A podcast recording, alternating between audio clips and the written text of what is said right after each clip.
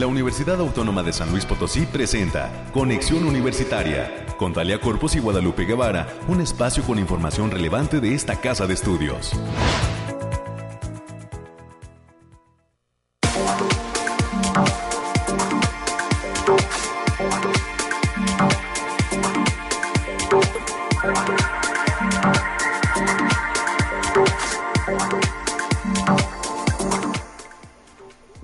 A la mitad de semana, ya es miércoles 22 de eh, junio del año 2022. Muy buenos días a todas las personas que se encuentran sintonizando Conexión Universitaria a través de las frecuencias de Radio Universidad 88.5 de FM, 1190 de M, aquí en la ciudad de San Luis Potosí capital.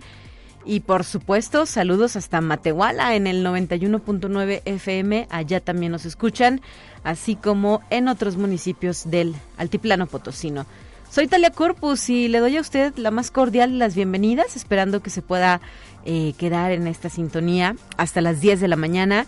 Eh, pues un despertar bastante agradable el de este miércoles. Finalmente sucedió lo que veníamos pidiendo, deseando, añorando, después de varios días nublados, porque sí tuvimos un eh, descenso notable en las temperaturas y la madrugada de hoy llovió, llovió en buena parte de la ciudad capital. Por este motivo invitamos a nuestros radioescuchas a que si conducen por las calles lo hagan con extrema precaución, le bajen a la velocidad, las avenidas están húmedas, todavía hay encharcamientos en algunas zonas y por supuesto sean respetuosos tanto de peatones como de ciclistas y motociclistas al momento de convivir todos y todas ahí en las calles de nuestra ciudad. Recuerde que vías como la Avenida Salvador Nava Martínez o el Boulevard Río Santiago no son rápidas como lo desearíamos. La velocidad máxima permitida está entre los 60 kilómetros en el caso del Río Santiago, que muchas veces pues superamos hasta los 100, ¿no? Hay casos donde se han visto incluso accidentes por esta naturaleza del exceso de velocidad. Y en la Salvador Nueva Martínez, en algunas zonas, en algunos carriles, la máxima permitida son 80 kilómetros por hora. Bueno, pues eh, bajo este contexto, no olvide cargar su paraguas, sus botas para lluvia, su impermeable, lo que le permita hacer frente a esta condición meteorológica que seguramente va a predominar el día de hoy en San Luis Potosí. En unos instantes más vamos a revisar justamente las condiciones del clima con eh, Alejandrina Dalemese desde el Laboratorio de Variabilidad Climática de la UASLP. En tanto, le adelanto lo que tenemos contemplado para este programa. Hoy vamos a recibir al historiador Manuel Muñoz López, coordinador del Museo de Sitio de la UASLP, y al doctor Saúl Hernández, quien se prepara para dictar la charla titulada Las primeras profesoras de la UASLP. A las 9.30 de la mañana eh, tendré la oportunidad de conversar con la doctora Pilar Pastor Pérez. Ella es investigadora de la Facultad de Contaduría y Administración y nos traerá la información sobre este curso que se titula Elaboración de propuestas de financiación para proyectos de investigación. Y en los temas culturales, el día de hoy, Hugo Gallegos Dorantes, docente del Departamento de Articultura, nos va a compartir información de interés sobre el curso de verano que estará ofreciendo y que lleva por título Introducción a la ópera. Con esto daremos forma al programa del día de hoy, 22 de junio del 2022 de Conexión Universitaria y pues les recuerdo que tenemos la línea abierta para recibir sus sugerencias o comentarios. Llámenos al 444 826 1347 o 48. Es el número directo de esta cabina. También tenemos para eh, este sentido de recibir sugerencias o comentarios nuestra página de Facebook. En esta red social nos encuentra como Conexión Universitaria UASLP y pues ojalá nos haga llegar sus mensajes. La mañana está como para iniciar con un café, ¿verdad? Espero que ya se encuentre disfrutando de un agradable líquido caliente, un té, un café y eh, pues se quede aquí en conexión. Son las 9.5, vamos a iniciar.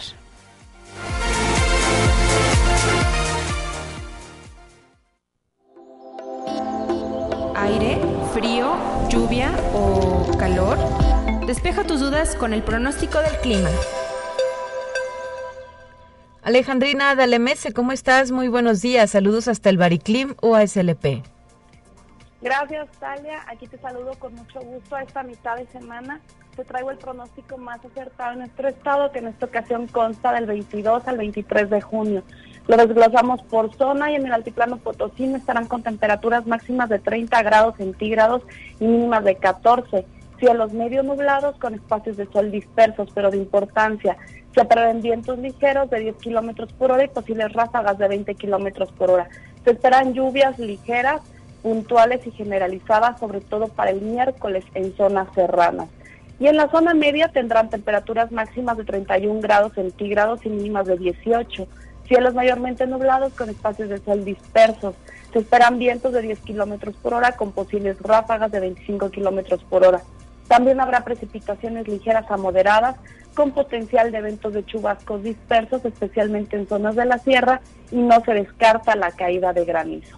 En la Huasteca Potosina estarán con temperaturas máximas de 34 grados centígrados y mínimas de 20 cielos mayormente nublados con espacios de sol de importancia, vientos ligeros de 5 kilómetros por hora y posibles ráfagas de 20 kilómetros por hora. Habrá precipitaciones con eventos de chubascos generalizados, especialmente en zonas de la sierra. Y para el jueves se esperan vientos, perdón, cielos mayormente despejados, disminuyendo el potencial de lluvia. Y en la capital potosina se presentarán temperaturas máximas de 25 grados centígrados y mínimas de 14 cielos mayormente nublados con espacios de sol de importancia, vientos moderados de 20 kilómetros por hora y posibles ráfagas que pueden llegar a superar los 40 kilómetros por hora. También habrá potencial de lluvias con eventos de chubascos, especialmente en zonas de la sierra, mismas que empiezan a disminuir el jueves. Nuestras recomendaciones para estos días, Talia, es avisarles que continúan las precipitaciones con potencial de, de chubascos con actividad eléctrica y probabilidad de caída de granizo. También avisarles que el factor de radiación ultravioleta es a nivel ligero, por lo que se debe considerar no exponerse al sol más de 45 minutos consecutivos en horas de mayor insolación.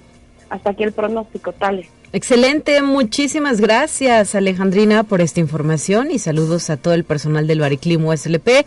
El próximo viernes estaremos de regreso con más. Gracias, hasta pronto.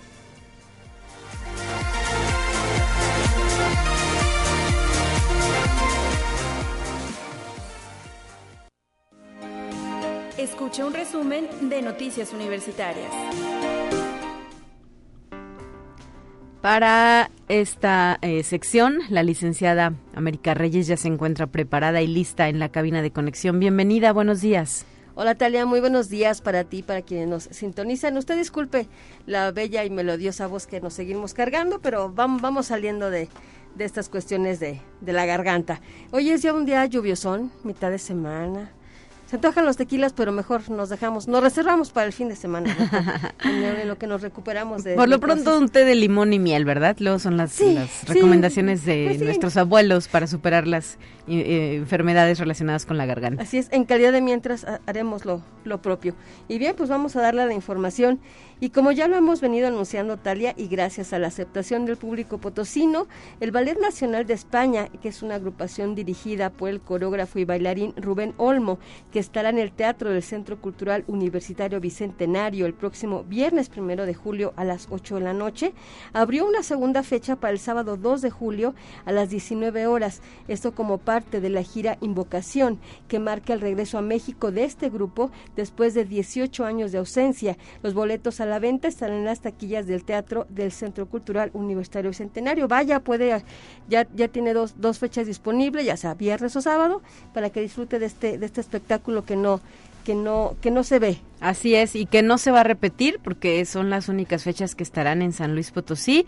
Andan de gira por nuestro país, tocarán algunas ciudades, no, no tantas, y pues la USLP tiene la fortuna de alojar a este espectáculo de gran calidad que se podrá disfrutar además en un recinto excepcional como es nuestro Centro Cultural Universitario Bicentenario, ¿no? Es el espacio idóneo para la presentación de este tipo de espectáculos y los boletos ya se pueden adquirir en taquilla del propio Bicentenario, así como en la plataforma Ticket One, entre otros espacios donde se venden estos boletos para que usted disfrute de un fin de semana diferente, lleno de música y esencias españolas. Así es. Y por otra parte, la División de Estudios de Posgrado de la Facultad de Derecho realizará el diplomado en Derecho Laboral y Régimen Sindical, el cual tendrá lugar del 19 de agosto al 10 de diciembre de 2022, todos los viernes de 17 a 21 horas y los sábados de 9 a 13 horas en modalidad híbrida, por lo que se invita al público en general para que se inscriba y participe, ya que no solo va dirigido a abogados, también es para aquellas personas interesadas en derecho del trabajo.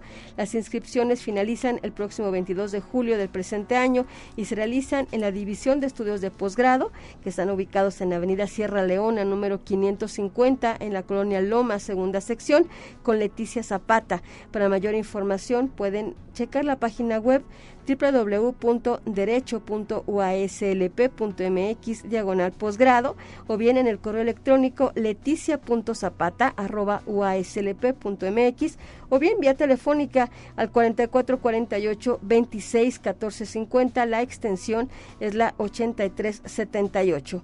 Y la Secretaría Académica de esta Casa de Estudios invita a la comunidad docente a estar pendiente de las actividades de, los, de del taller Genial y para docentes, que será el próximo 29 de junio y que será impartido por la instructora Liliana Vanessa Lozoya Díaz.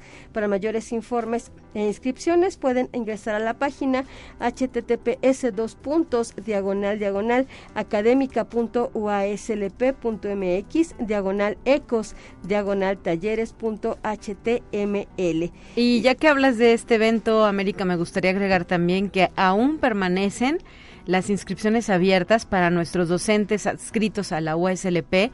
No se tarden, ya viene la realización de este evento la próxima semana y eh, Secretaría Académica nos recuerda que todavía se pueden inscribir. Hay que ingresar a la página académica.uslp.mx, diagonal ecos, todo esto último con mayúscula, y ahí se pueden registrar. Es un evento gratuito para nuestros docentes universitarios eh, que se va a llevar a cabo del 27 de junio al 1 de julio. Tras registrarse en ECOS, en este coloquio institucional, entonces sí pueden eh, elegir uno o dos talleres en los cuales participar que también nos decían pues ya están a punto de cerrar inscripciones porque se están alcanzando los cupos eh, planteados para este evento que eh, se va a llevar a cabo ya en algunos días. Así es que reiteramos este llamado, la modalidad será híbrida del coloquio institucional y pues ojalá que más eh, maestras y maestros tengan el interés de estar ahí, compartir experiencias y aprender. Así es, así que comunidad docente, los esperamos, ya acabo ya los alumnos ya salieron de vacaciones, ya este ya terminaron las, las clases para ellos. Y bien, la Facultad de Psicología invita a toda la comunidad universitaria y a la población en general a la masterclass de yoga con motivo del Día Internacional del Yoga que se va a celebrar en la Facultad de Psicología de esta casa de estudios en el marco del 50 aniversario y en conjunto con la Embajada de la India y el Centro Cultural de la India en México. La cita es el próximo 25 de junio a partir de las 8 de la mañana. Se requiere un registro previo. Si quieren checar también las, las páginas de en redes sociales de Facultad de Psicología UASLP. Así también en la página de Facebook de nuestra universidad ya se difunde la liga este formulario de Google para poder hacer el registro y participar de esta interesante actividad. Así es. Y por otra parte, la Facultad de Ciencias Sociales y Humanidades mantiene abierta la convocatoria de ingresos para el posgrado en estudios latinoamericanos en territorio, sociedad y cultura en su grado de maestría, promoción 2023-2024, así como doctorado, la promoción 2023-2027. La recepción de documentación permanece abierta con fecha límite al 7 de octubre del presente presente año. Para mayores informes, los interesados pueden llamar al teléfono 44 48 32 10 00. Las extensiones son las 92 14 y 92 54 o bien pueden mandar un correo a posgrado.peltsc@ssh.uaslp y la Facultad de Economía está organizando el curso Fundamentos de Analítica de Datos, Aplicación para Negocios y Ciencias Sociales utilizando Orange Data Mining que tendrá una duración de 10 horas y está planteado a realizarse del 11 al 14 de julio de 2022. El costo de inscripción es de mil pesitos para público en general y 900 para la comunidad UASLP. Para mayores informes e inscripciones pueden hacerlo a través del correo educación.continua arroba eco www.uaslp mx y también el Centro de Idiomas cierra este día las inscripciones a los cursos en línea y presencial de alemán. El examen de ubicación se aplica en un horario de 9 de la mañana a 7 de la noche. Hay dos niveles por cursar y el costo es del, del examen para ubicación es de 216 pesos. Pueden agendar su evaluación a través del portal http dos puntos diagonal diagonal alumnos cdi.uaslp.mx. Y la Contraloría General, a través de la División de Desarrollo Humano, está invitando al personal universitario a la plática presencial Control Interno Institucional. La cita es el próximo viernes 24 de junio, en un horario de 9 a 10 horas, en el auditorio de la unidad de posgrado de la universidad. Se requiere un registro previo y para mayores informes pueden mandar un correo a capacitación.ddh.uaslp o bien al teléfono 4448 26 23 00. La extensión es la 7960. Y también la Facultad de Ciencias Sociales está ofreciendo el curso taller de perspectivas de la gestión del arte popular mexicano, el cual está dirigido al público en general, gestores culturales, artesanos, antropólogos, diseñadores, historiadores del arte, museógrafos, especialistas textiles, entre otros. Este dará comienzo el próximo 25 de agosto y va a concluir el 8 de octubre del presente año. El costo de recuperación es de dos mil pesos para público en general y para comunidad UASLP de 1800. Para mayores informes pueden mandar un correo a heidi.cedeno.uaslp.mx. Y para concluir, Talia, por tercer año consecutivo, la plataforma de MF invita a través de la Coordinación Académica en Arte de esta Casa de Estudios a participar en los talleres de fotolibro, cuyos propósitos son concebir un espacio dedicado a la producción, edición, experimentación y diseño de maquetas, los cuales brindarán asesoría conceptual y teórica para el desarrollo de estas obras fotográficas. La convocatoria es para público en general, pero principalmente representa un llamado a artistas, fotógrafos, estudiantes de arte, etcétera, y estará abierta hasta el próximo 31 de julio. Para mayores informes es a través del portal www.miradasalfotolibro.com. Muy bien, América, agradezco la información que nos has traído a la mesa de conexión universitaria y mañana estás de regreso con más. Así es, excelente día, cuídese. Una de la mañana ya con 17 minutos. Me gustaría también externar una felicitación muy emotiva a la tuna universitaria de la UASLP, que recientemente obtuvo cinco galardones en el octavo certamen internacional de tunas de la Universidad Politécnica del Valle de México. ¿Cuáles fueron estos galardones? Pues el de mejor tuna, el primer lugar, mejor solista, mejor pieza instrumental, mejor ronda y mejor pasacalles. Bueno, seguramente arrasó, ¿verdad?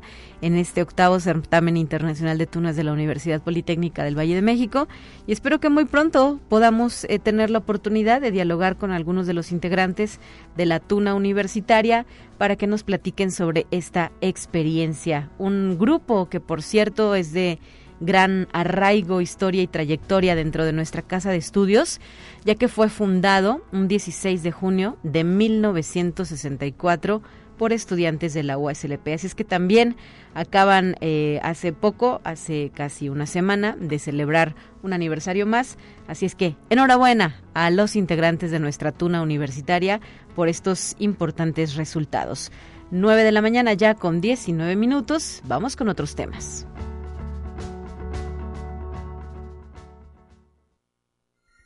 La entrevista del día.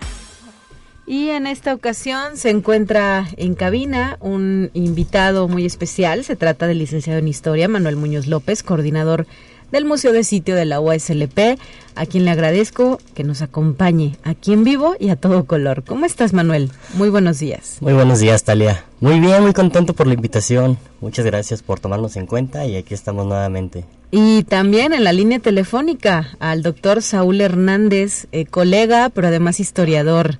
¿Cómo estás, Saúl? Muy buenos días, bienvenido a Conexión Universitaria. Hola Talia, muy buenos días. Hola Memo, qué gusto este, escucharlos y gracias por la invitación. Gracias a ti por aceptar estos minutos para conversar y compartir una invitación a un evento especial, al cual, bueno, de inicio le pediría a Manuel Muñoz que nos introduzca respecto a qué viene en este museo de sitio. Adelante, Manuel, platícanos. Sí, gracias Talia. Hola Saúl, buenos días. Eh, hola, hola, buenos días. Bueno, en el Museo del Sitio, como ya saben, tenemos una serie de charlas referentes a la historia del edificio central, de la universidad, de cuando fue el edificio ocupado por jesuitas, Guadalupano Josefino, Instituto Científico y Literario. Y en esta ocasión estamos ya dentro de los festejos previos al centenario de la UASLP.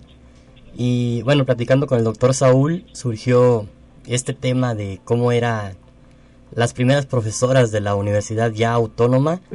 Y bueno, ahorita el doctor Saúl nos va a platicar un poco de cómo fue este proceso de investigación, qué fue encontró, qué fue lo que encontró, perdón, y qué nos va a platicar el día de mañana a través del Facebook a las 12 del día de Museo de Sitio UASLP. Mañana jueves. Así es, mañana a las 12 y obviamente pues eh, sin costo alguno, ¿verdad? Con la libertad que permiten las redes sociales. Claro que sí, las benditas redes sociales ahora las aprovechamos de esta manera y esperemos que nos acompañen a las 12 el día de mañana para escuchar al doctor Saúl acerca de este tema que creo que es importante para comprender un poco cómo fueron los cimientos de nuestra universidad. Muy bien, ¿y qué nos puedes adelantar, doctor Saúl Hernández, sobre este importante tema en tiempos en los que debe predominar asuntos como la paridad, ¿no? La igualdad, la equidad. Las primeras profesoras de la UASLP. Claro, hola Talia, muy buenos días. Este, bueno, en primer lugar, eh, quisiera, quisiera aclarar que eh, la plática que vamos a dar mañana, que está programada, eh, inicialmente yo puse que iban a ser las profesoras, pero fíjate que haciendo el proceso de investigación para ofrecer esta charla, decidí cambiar profesoras por médicas. Este, ya mañana también lo estaré aclarando en, la charla, porque hablar de profesoras es, es una investigación de largo alcance en la que yo poco, eh, en la que yo poco podría hablar en, en, pues en los pocos 20 minutos que tenemos eh, de esta charla. Entonces creo y, asumí que sería como una irresponsabilidad como de hablar como en términos muy generales de las profesoras y sí tendría que ser una investigación como más más exhaustiva, ¿no? Y además exhaustiva, eh, para no restar mérito ni nada. ¿Cuántas carreras se ofrecerían entonces, no? No sé, unas cuatro o cinco. No, sí, o sea, pues esto es un tema eh, de un universo amplísimo, ¿no? Entonces, eh, haciendo justamente esta investigación, me encontré con las las médicas graduadas del Instituto Literario Científico. Entonces me encontré con un personaje bien interesante que se llama María Castro Rojas de Amarena, ¿sí? junto con otro, otro grupo de, nueve mujeres que estudiaron medicina, imagínate, medicina en un espacio que se creía principalmente eh, como eh, territorio masculino, ¿no? Eh, que estaba reservado solo para los hombres, entonces María Rojas de Amarena pues va a transgredir esta, va a transgredir, perdón, esta norma, sí, junto con otras mujeres, entonces en ese en ese sentido decidí eh, hablar mejor de graduadas de medicina y cómo fueron, eh, cómo fue su trayectoria eh, en, esta área que, como te digo, se creía eh, propiamente masculina, ¿no? porque además es una mujer, María Castro Rojas de Amarena, fue una mujer que no solo, no solo tuvo una trascendencia profesional académica en San Luis Potosí, sino también en el activismo en la Ciudad de México. Eh, fue, por ejemplo, te puedo adelantar que eh, directora de la clínica de, de, Peraldillo. Eh, también te podría adelantar que fundó la Asociación de Médicas Mexicanas, que justamente se, se, lo funda para protegerse de todas estas em, como ataques masculinos, sí, por ejemplo, no no sé, no se podía, una mujer no podía entrar a la Asociación de Médicos a nivel nacional hasta 1953, imagínate eso, ¿no? O sea, eh, medio siglo después. Por eso también creo, digo, al igual que las profesoras, las médicas también son un grupo eh, que, em, que tienen que ser sobre todo visibilizadas, ¿sí? Y que tienen que retomar ese lugar protagónico que tienen en, en la ciencia médica aquí en San Luis Potosí. Así es, eh, Saúl, hay esfuerzos a nivel nacional también para dotar de esa visibilidad a científicas, a docentes, a mujeres destacadas que históricamente han sido silenciadas, a lo mejor no a propósito, quizá en algunas ocasiones sí, pero también porque no se conoce, ¿verdad? Porque no se sabe, se les ha suprimido de nuestra historia. Claro, lo que pasa es que, bueno, también tenemos que, que en el mundo que hemos vivido, digo, hasta la fecha, lo que ha predominado es el mandato masculino, ¿no? Eh, se siguen las normas eh, pues, eh, hegemónicas, patriarcales, masculinas, y la misma narrativa de esa, de esa, de ese mandato invisibilizó, ¿sí? A estas mujeres, ¿no? en un universo de hombres muy grande, imagínate que, por ejemplo, María Castro se va a graduar de medicina en 1912 Después otra otra mujer, Silvina Portales, hasta 1928 años después. Después María de Jesús Pardo hasta 1923 y, te puedo ir señalando así por años, ¿no? O sea, tuvieron que pasar muchos años. Afortunadamente al día de hoy, por ejemplo, podemos decir que el 60% de eh, la población estudiantil de medicina son mujeres. Y el resto, el, el, el 40% es, son, son hombres, ¿no? O sea, sí sí, eh, la Universidad Autónoma de San Luis Potosí sí creó las condiciones, digo, primero el Instituto Científico y Literario, ¿no? Eh, después como base LP sí creó las condiciones para que estas mujeres pudieran insertarse, a pesar de que, bueno, la medicina como espacio que se creía masculino era muy hostil para ellas, ¿sí? Por eso, por eso las, como estos periodos tan largos de tiempo en los que las mujeres se fueron insertando paulatinamente, ¿no? Eh, y en el siglo, la, la primera mitad del siglo pasado, te puedo decir que solo fueron nueve médicas. En 50, en 50 años, ¿sí? que, que no es nada. afortunadamente las cosas han cambiado, eh, pero creo que con esta charla y con, con la historia de vida eh, de María Castro, con su activismo, con la fundación de asociaciones, y, y también, bueno, quisiera también eh, decirte adelantarles que bueno ella también eh, fundó por ejemplo bueno no fundó ella fue parte de una asociación eh, que se llamó el Consejo Nacional de Educación Superior y de la Investigación Científica en el periodo cardenista junto con el pintor Juan O'Gorman y otras celebridades de la época, ¿no? Lo importante de este dato, por ejemplo, es que es el, el antecedente directo de lo que hoy conocemos como el CONACIT. Eh, entonces, ajá, entonces si, si, si, se dan cuenta, podemos dimensionar la importancia de esta primera médica eh, potosina egresado de eh, la OIUACLP, ¿no? es, es de gran relevancia y poco se ha hecho y se ha analizado sobre ella y sus compañeras que, que siguieron sus pasos, ¿no? Que a, las que les abrió estas fronteras de, de entrar a un territorio en el que en el que sabían que iba a ser difícil. Y doctor Saúl Hernández, ¿cómo se reconstruye esta parte de la historia? ¿De dónde se toman esos datos? Eh, ¿Cómo logramos identificar este tipo de perfiles a los que has hecho referencia? Claro, mira, eh, como ya te había dicho, eh, digo, la historia de las mujeres es, es bien complicada hacerla durante de la primera mitad del siglo pasado hacia atrás es bien complicado porque las fuentes son pocas. Las vidas de estas mujeres son fragmentadas porque la vida la vida profesional era una cosa y la vida doméstica íntima se tenía que quedar justo ahí en la casa, ¿no? Entonces los rastros son son muy pocos, ¿sí?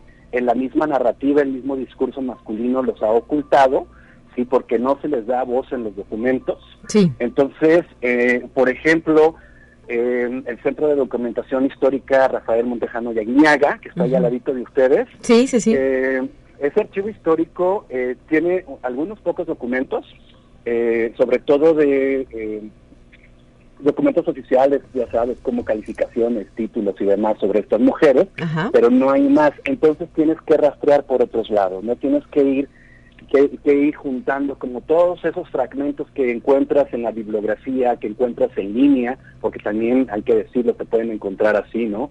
Eh, a partir de esos fragmentos es como un gran rompecabezas, y este, y este rompecabezas que del que voy a hablar mañana, que se llama María Castro, eh, eh, apenas yo creo que ni siquiera, ni siquiera es la cuarta parte de ese gran rompecabezas que es, su vida, su vida profesional y su vida eh, íntima, su vida doméstica. Muy bien, pues nos dejas picados respecto al contenido de esta charla sobre las primeras médicas de la OSLP.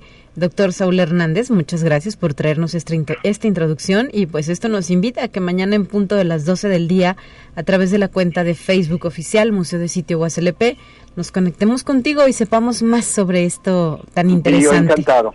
Yo encantado que mañana nos acompañen y agradecer a la Universidad Autónoma de San Luis Potosí, al Museo de Sitio al lado de, de, Manuel, que bueno, que, que, me invitó a ofrecer esta charla. Eh, para mí siempre va a ser un honor colaborar con ustedes y también muy agradecido que me den estos espacios, ¿no? Porque finalmente de lo que se trata la historia no es que se queden los libros, no es difundirla y divulgarla, y que, que, todos este, nos podamos acercar, todas y todos nos podamos acercar a ella. Así es, que permee en el resto de la sociedad. Muchísimas gracias, un abrazo a la distancia, buen día. Gracias, hasta luego. Gracias y también muchísimas gracias al historiador Manuel Muñoz López por eh, traernos esta invitación. Que sea un éxito el evento. Muchas gracias, Talia. Sí, esperemos ahí que, que nos puedan acompañar a través del Facebook de Museo de Sitio USLP y aquí los esperamos hasta la próxima. Hasta la próxima, 9 de la mañana ya con 31 minutos, tiempo de un corte muy breve para estar de regreso con otros temas. Le invito a que nos acompañe y llámenos 444-826-1347 y 48, los números directos a nuestra cabina.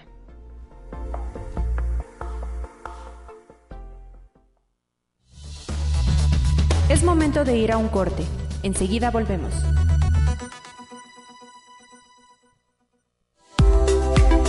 Continuamos en conexión. Volvemos con más temas. Te presentamos la entrevista del día. Y de regreso a la línea telefónica, la doctora Pilar Pastor Pérez, investigadora de la Facultad de Contaduría y Administración, ya está lista para platicar con nosotros. Muy buenos días, doctora. Hola, Talia, buenos días. Gracias por estar aquí en Conexión Universitaria y en esta ocasión para eh, hacer una invitación al curso titulado Elaboración de propuestas de financiación para proyectos de investigación. ¿Qué nos puede decir a este respecto? Eh, sí, Talia, mira, voy a poner eh, en contexto al auditorio sobre este curso, que es parte mm, de un programa de estrategias de gestión de recursos para investigación y desarrollo que lleva promoviendo la Secretaría de Investigación y Posgrado desde el año pasado. En el marco de este programa, eh, una serie de profesores de las distintas entidades académicas de la universidad participamos en una capacitación inicial sobre cómo elaborar una propuesta que pueda participar de forma exitosa, si es posible, claro, eh, en una convocatoria de financiamiento para proyectos de investigación eh, preferentemente a nivel internacional. Esto con el objetivo de que la universidad pueda captar recursos externos para llevar a cabo pues, eh, los numerosos proyectos de investigación. Este es el contexto general y de manera particular los profesores, los investigadores que participamos en dicho curso, eh, nos comprometimos, uno de los compromisos que adquirías al, tomar este curso es replicar los conocimientos adquiridos en las distintas entidades académicas con nuestros eh, compañeros, colegas, colaboradores, etc. Entonces, en este contexto, eh, estamos eh, ofertando un curso la próxima semana en la Facultad de Contaduría y Administración, junto con la Facultad de Derecho y la Facultad del Hábitat, en el cual los asistentes pues compartir, en el cual los asistentes pues eh, recibirán la capacitación que nosotros tuvimos, eh, claro, pues ya un poco ¿no? aplicada a lo que hacemos en estas facultades y, con, y, con, y con ciertos ajustes. Y este eh, taller será con carácter presencial, ¿verdad? Sí, en principio es con carácter presencial, si las circunstancias de, la contingencia sanitaria lo permiten, ya ves que ahora está, vamos día con día recibiendo las noticias, pero en principio es presencial en el posgrado de la Facultad de Derecho los días lunes 27, martes 28 y miércoles 29 entre 9 de la mañana y 1 de la tarde. Y los instructores, pues vamos a ser el doctor Juan Mario Solís de la Facultad de Derecho, la doctora Luz María Hernández Nieto del, en la Facultad del Hábitat y, su servidora. Y nos van a acompañar eh, algunas otras personas como las autoridades de la Secretaría de Investigación y Posgrado, eh, algunas personas por parte de la Oficina del Abogado General y también del CUATE. Entonces, bueno, es un curso muy interesante por la variedad de personas que vamos a participar y, los conocimientos que vamos a socializar y a compartir. ¿Y cómo podría eh, señalarse la necesidad de tener este conocimiento? ¿Por qué es importante actualizarse en cuanto a esta elaboración de propuestas de financiación para los proyectos de investigación, doctora Pilar? Porque los recursos son cada vez más escasos eh, para investigación y en este contexto es necesario que los investigadores de la universidad podamos acceder a convocatorias a nivel internacional donde hay mucha competencia, entonces hay que aprender a, cómo presentar las propuestas. Una de las brechas que a veces tenemos los investigadores es que eh, hay diferencias entre presentar una investigación, por ejemplo, a una revista en la que estás eh, presentando o enviando tu artículo derivado de una investigación con respecto a lo que exigen o requieren o, buscan las personas que evalúan una propuesta para apoyar con financiamiento. Entonces el modo de redacción y, la estructura es distinta y por eso este tipo de conocimientos son importantes. Muy bien, pues ojalá que haya una excelente respuesta de parte eh, de los docentes de estas eh, facultades que mencionamos, el hábitat, la propia contaduría y administración y derecho, ¿verdad? Son por lo pronto estas tres facultades eh, que se espera sean la población que participe de este taller. Así es, Talia, pero sí me gustaría compartir con el auditorio que todas las entidades académicas o la mayoría van a ofertar este tipo de o, este curso de manera eh, distinta, es decir, algunos son presenciales, otros son en formato híbrido, otros son eh, de manera virtual, pero en cada entidad hay un, uno o dos o varios investigadores que van a replicar un curso similar a este del que estoy yo hablando y entonces se, espera que, cada, que los investigadores interesados participen en el curso que oferta su facultad. Eh, esta información la pueden obtener en los medios de comunicación de la Secretaría de Investigación y Posgrado. La mayoría de los cursos se van a ofertar entre ahora finales de junio, julio y algunos eh, las, las semanas de agosto, ¿no? después de las vacaciones pero toda la información van a poder tenerla disponible en los medios de comunicación de la Secretaría de Investigación y Posgrado y allí pues pueden ver ¿no? cuál es el que se va a ofertar y cuándo en su entidad académica y, aprovechar eh, esta interesante formación. Sí, porque eh, hay quienes han estado cuestionando que si solo son para estas entidades, pero eh, pues ahí está, ¿verdad? El dato de que pronto llegarán a todas las facultades. La intención es que quienes tengan este interés de participar por lo que conocemos como eh, bajar recursos eh, de carácter público o privado, pues puedan hacerlo con las mejores herramientas y tengan éxito en esta odisea que hoy en la que hoy consiste pues tener financiamiento para la investigación y para hacer ciencia en nuestro país. Así, es, yo invito a, a, todos los investigadores o el personal interesado que se visite los medios de comunicación, la página web o de la página de perdón de la Secretaría de Investigación y Posgrado, sino que se comuniquen con ellos directamente porque por ejemplo en la Facultad de Ciencias de la Comunicación el curso va a ser también en esos mismos días la próxima semana, entonces eh, es inminente la celebración de estas actividades. Y son eventos de carácter gratuito, ¿verdad? Sí, sí, pertenece a las estrategias de capacitación de dentro de este programa de la Secretaría de Investigación y Posgrado y de las facultades, de las entidades académicas que, por supuesto, están apoyando ¿no? esta estrategia y bueno, nos permiten tener acceso a los espacios y el, material físico, electrónico, el tiempo de los eh, ponentes que vamos a, participar, de los ponentes, etcétera, ¿no? Entonces es un esfuerzo colaborativo. Cabría mencionar también que inicialmente este curso o este taller que nosotros recibimos fue apoyado con recursos del Consejo Potosino de Ciencia y Tecnología, eh, que cubrieron eh, la gran parte, el 90% de la capacitación inicial, los costos de, dicha capacitación. Entonces, como eh, puedes ver, es un esfuerzo en el que participan muchos actores y esto también hace interesante ¿no? la, la estrategia del programa.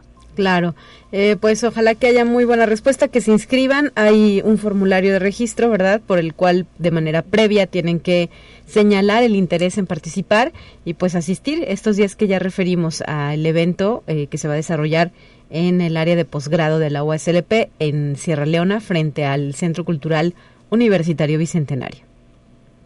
Así es, Talia, muchas gracias. Gracias a usted, doctora Pilar Pastor Pérez, investigadora de la Facultad de Contaduría y Administración. Hasta la próxima. Adiós, gracias. 9 de la mañana, ya con 43 minutos. Vamos a nuestra siguiente sección. Los temas de carácter nacional están listos para compartirles a usted.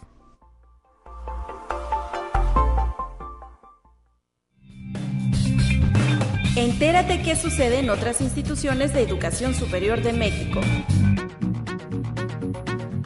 En reconocimiento a su destacado trabajo académico, el doctor José Eleazar Barbosa Corona, investigador de la Universidad de Guanajuato, así como Valentina Arevalo Arredondo, Fernando Torres Pérez y Mario Alberto Ávila Gutiérrez, quienes egresaron de esta casa de estudios, recibieron la Fulbright García Robles para realizar estudios de posgrado en Estados Unidos. La beca les permitirá realizar una instancia como investigador visitante en Stanford University en el grupo de investigación del doctor Drew Endy, quien es uno de los líderes mundiales en biología sintética. Conexión Universitaria. Aportar a la conservación y el estudio del patrimonio morelense fue el principal objetivo de la participación de estudiantes de licenciatura de la Facultad de Artes de la Universidad Autónoma del Estado de Morelos en la catalogación de piezas de la colección de la Dirección de Museos y Exposiciones del Gobierno del Estado de Morelos, ubicada en el Centro Cultural Jardín Borda de Cuernavaca. Marlene Chaput Maní, docente de esta unidad académica, dio a conocer que como parte de la asignatura de conservación del patrimonio preventivo y las actividades del fin de semestre, los estudiantes catalogaron un total de 400 piezas de una colección total de 4.000 con el objetivo de ordenarlas, clasificarlas y ubicarlas dentro de las salas del museo. Conexión Universitaria.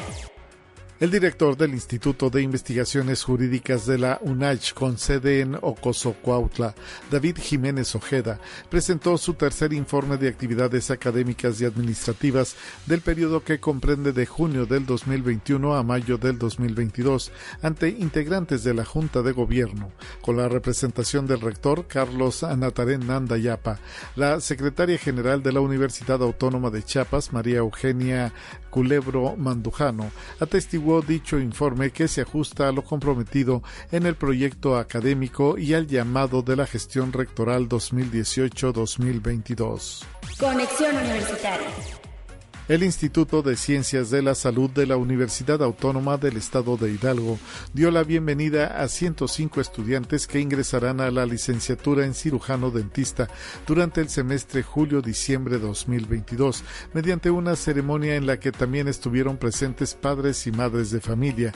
En el auditorio Nicolás Licona Ruiz se efectuó el taller de inducción a la vida universitaria en el que las y los asistentes conocieron la historia de la institución los símbolos universitarios, así como los beneficios a los que se puede acceder como parte de la comunidad estudiantil. Asimismo, se presentó el plan académico y las actividades educativas de relevancia durante la formación profesional.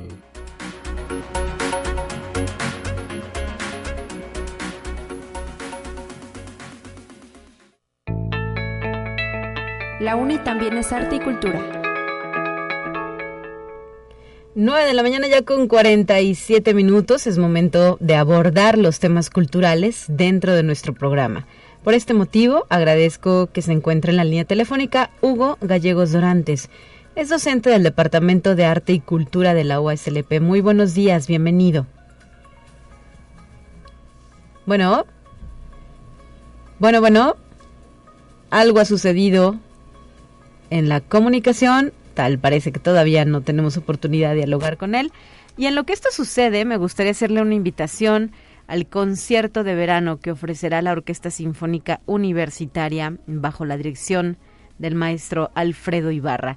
Esto va a suceder el día 24 de junio en punto de las 8 de la noche en el patio del edificio central.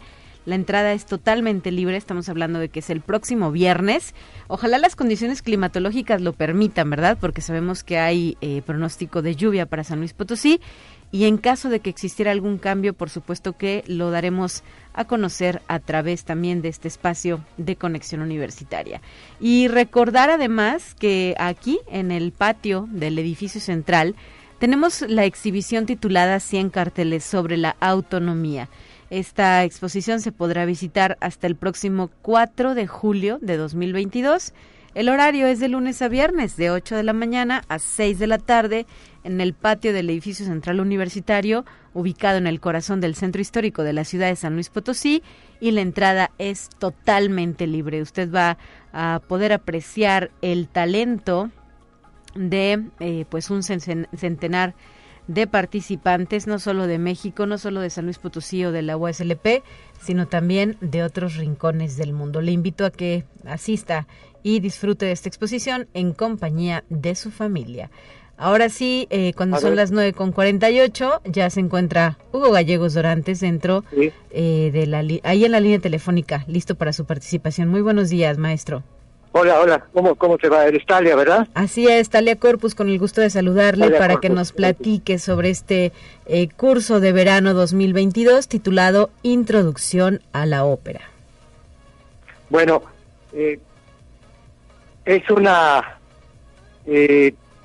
parte muy buena de, la sección de arte y cultura de la USLP, la cual ha programado la impartición de un curso a nivel de divulgación sobre el tema de la ópera a mi cargo. Creo que es una muy buena oportunidad de acercarse a este tema que forma parte de la cultura hoy día de cualquier país. La ópera se encuentra en todas partes porque no solo representa el oír cómo canta una persona, sino que encierra una diversidad de temas que van desde lo relacionado con un cuento o una fábula hasta temas de orden histórico y literario que han afectado pues a, pueblos y a personas. y... Vamos a pensar que la ópera es una disciplina, es, es muy difícil de interpretar porque requiere una serie de, de rigores y de reglas que se tienen que respetar, eh, pero no es difícil de comprender porque hay mucha mucha facilidad para su apreciación y sobre todo mucha oportunidad para verla, escucharla, el poderse acercar a ella. Vemos que en Internet existe una muy grande colección de videos de este tema que nos permiten pues conocer una enorme variedad de obras, de obras orquestales y cantantes de todas las tesituras de cualquier época.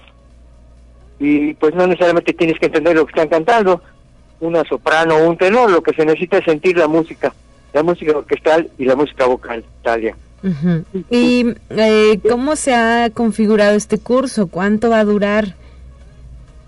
Mira, el curso está programado eh, de acuerdo a Arte y Cultura del lunes 4 al viernes 8 de julio, mm, tres horas diarias. Se va a abarcar eh, toda eh, los periodos que intervinieron para la creación de la ópera, desde el barroco hasta el romanticismo, hasta 1924-26, donde termina el romanticismo. Y bueno, la, la plática consiste en lo que es el texto, una narración o narrativa de una serie de eventos alrededor de personajes, de lugares, de obras. se mencionan algunos argumentos de algunas óperas, las más eh, conocidas, y se ponen videos de fragmentos de acuerdo al periodo que estamos explicando. Es eh, ameno con una eh, diapositivas de PowerPoint para que se vaya viendo ilustraciones en lo que se va platicando y los videos, como decía yo, para complementar esta plática. Muy bien, eh, ¿hasta cuándo podrían registrarse? Entre más pronto mejor, ¿verdad? Para participar de este curso. Sí, creo que pusieron al cargo de Jonathan Gamboa pusieron de plazo esta semana para cerrar ya la convocatoria y ver la viabilidad de presentar el, el curso a partir del día 4 de julio, como, como yo lo he mencionado. Muy bien, del 4 al 8 de julio, lunes a viernes, de las 5 de la tarde a las 8 de la noche, con carácter presencial, aquí en las instalaciones del Departamento de Articultura. Exacto, ahí en las calles de Arista, no me acuerdo el número, cerca de Bolívar, Ahí está. Y ahí pueden acudir para registrarse, eh, para asistir a este curso. Como decía, creo que tiene nada más esta semana para cerrar la convocatoria. En efecto, eh, maestro Hugo Gallegos, ¿ya había llevado a cabo un curso como este con anterioridad? No, no, fíjate que no, es una experiencia nueva para mí en el sentido de, de la duración del curso. He dado pláticas, pues modesta aparte, muchas pláticas en el Centro Cultural, en Rafael Nieto, eh, en la Casa de la Cultura, en donde tú quieras, en donde han andado ahí brincando para todos lados. donde se ha podido, se ha difundido la ópera, ¿verdad? se ha podido, le hemos sentado la ópera, pero no habíamos eh, participado en un curso de tanto tiempo. Para mí es, un, es una labor este, pues titánica, por llamarla así, porque este curso tengo más de dos meses y medio de estarlo preparando, y todavía ahorita en la mañana temprano, porque tengo una actividad de trabajo, estuve este, pues, revisando otra vez todo lo que es las diapositivas, con el texto que se va a leer, con los videos, todo para que se haga bien. Eh, el único problema que tengo son los tiempos. No sé si toda la información que tengo me va a sobrar o me va a faltar, pero no me preocupa el que me falte que, me falte información porque tenemos muchos videos que podemos con los que podemos enriquecer la práctica. Ajá. ¿Y eh, habrá algunos autores en particular que se aborden en este curso? Sí, como no, de cada época. Por ejemplo, de lo que es el barroco, tenemos que hablar en particular de lo que es Händel, de lo que es Vivaldi, de lo que es Claudio Monteverdi, luego en la época del belcantismo se tiene que hablar a fuerzas de Rossini, de Bellini y de Donizetti, que fueron los tres belcantistas importantes de ese periodo, y así nos vamos. En el clasicismo, pues es Mozart, y es eh, Haydn y es Salieri, que fueron los tres más importantes compositores del clasicismo, y el último, que es el romanticismo, pues no podemos mencionar a Wagner, a Beethoven, a Verdi y a Puccini. Con eso te digo todo, hablamos de sus biografías, desde la escuela que tuvieron, desde sus aprendizaje, sus orígenes y sus obras. Bueno, pues eh, ojalá que este esta breve introducción al curso sea de interés de nuestra audiencia y participen, que se inscriben. La línea telefónica es el 826-1300, extensión 1269, o también pueden escribir al correo electrónico arte y cultura arroba uslp.mx para que eh, lleven a cabo esta inscripción. Muchísimas gracias, maestro Hugo eh, Gallegos, por esta participación. Al contrario, a ustedes por la oportunidad de expresarnos ante la gente que está escuchando la frecuencia y puedan asistir al, al curso. Hasta la próxima, saludos. Muchas gracias a ustedes, adiós. Son ya las 9 de la mañana con 55 minutos, estamos en la recta final de Conexión Universitaria. Soy Talia Corpus y a nombre de todo el equipo que hace posible este esfuerzo de comunicación me despido, deseándole un excelente miércoles, mitad de semana y además agradablemente lluvioso. No olvide cargar su paraguas y manejar con mucha precaución. Gracias por su apoyo a Enabel en los controles técnicos y a Efraín Ocho en la producción de este espacio de noticias. Mañana estará de regreso mi compañera eh, Guadalupe Guevara y por lo pronto nos vamos con esto que es el mundo de la ciencia.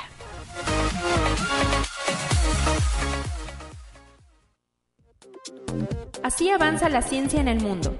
Descubre investigaciones y hallazgos que hoy son noticia.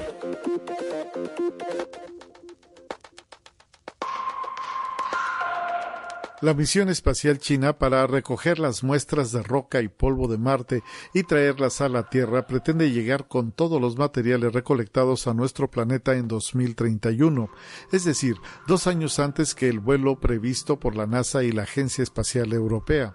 El diseñador principal de la misión anterior, Tianwen-1, que se llevó a cabo en 2021, Sun Seshao presentó nuevos planes de Pekín para explorar el suelo marciano y estudiar los hallazgos en sus laboratorios terrestres mediante dos lanzamientos que despegarían a finales de 2028.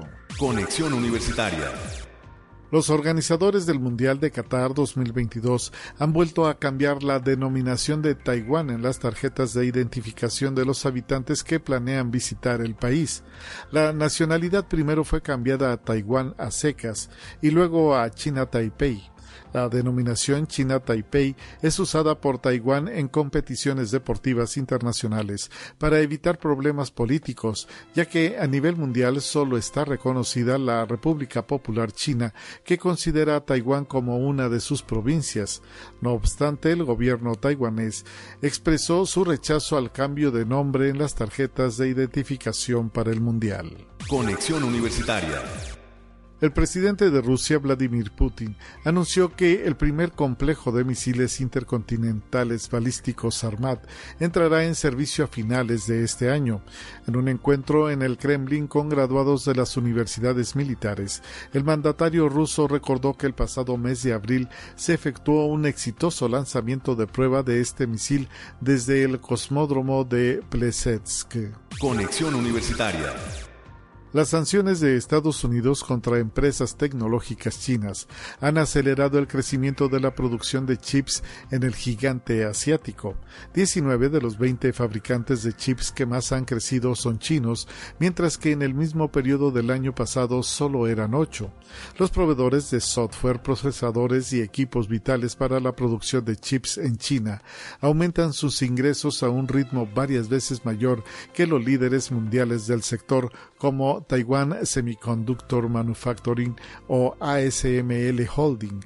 Este crecimiento radica en la restricción que Estados Unidos impuso a la venta de su tecnología a empresas como Semiconductor Manufacturing International Corporation y Hangzhou Hikvision Digital Technology Corporation, lo que motivó a China a aumentar la producción de componentes nacionales.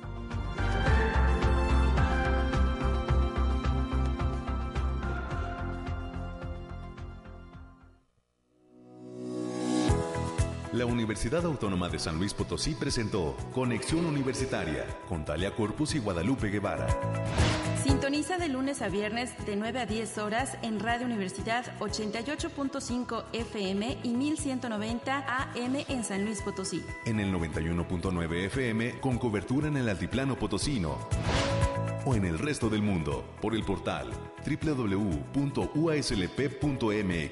y la app UASLP de descarga gratuita.